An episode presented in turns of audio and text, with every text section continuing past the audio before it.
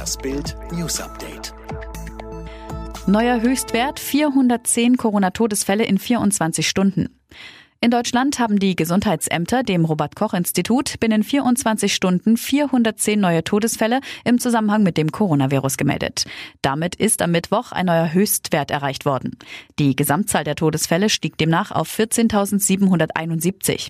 Der bislang höchste Stand war Mitte April mit 315 gemeldeten Todesfällen binnen eines Tages erreicht worden. Die Zahl der gemeldeten Corona-Neuinfektionen binnen 24 Stunden lag am Mittwoch bei 18.633. Es gibt rund rund 290.100 aktive Corona-Fälle in Deutschland. Söder vergleicht Zahl der täglichen Corona-Toten mit Flugzeugabsturz. Seit 14 Uhr sitzen die Ministerpräsidenten der Länder mit Bundeskanzlerin Merkel zusammen. Gleich zu Beginn fand Bayerns Ministerpräsident Söder eindringliche Worte. Wir dürfen keine Zeit verlieren. Die Todeszahlen sind aktuell so hoch, als würde jeden Tag ein Flugzeug abstürzen, sagte er. Söder forderte seine Amtskollegen auf, die Maßnahmen zu verlängern und zu verschärfen. Bei Bild sehen Sie alle aktuellen Entwicklungen live. Auto fährt in Tor des Bundeskanzleramts. Schreckszene vor Angela Merkels Amtssitz, dem Kanzleramt in Berlin. Am Mittwochmorgen fuhr ein dunkler Kombi in den Zaun vor dem Amt. Mehrere eiserne Zaunpfeiler des Eingangstores zum Kanzleramt sind auf Fotos verformt zu sehen. Möglicherweise handelt es sich um einen politisch motivierten Anschlag.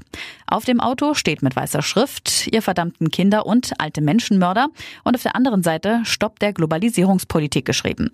Am Mittwoch bestätigte ein Regierungssprecher gegenüber Bild, am heutigen Mittwoch ist gegen 10 Uhr ein Pkw gegen das Einfahrtstor des Bundeskanzleramts gefahren. Es kam dabei zu geringem Sachschaden.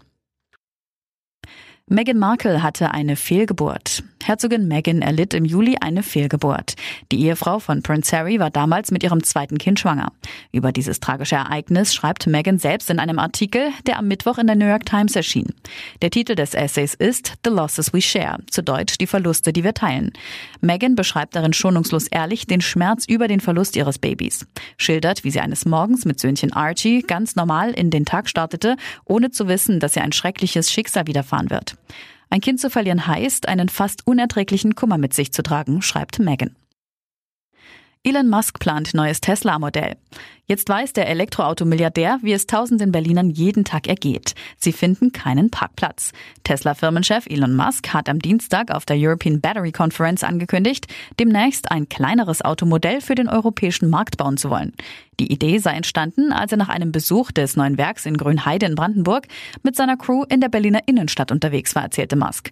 Der Unternehmer sagte nach Angaben der Daily Mail auf der Konferenz, in den USA fahren wir große Modelle. Als ich in Berlin mit einem Modell X unterwegs war, hatten wir echte Probleme, einen Parkplatz zu finden, in den das Auto reinpasst.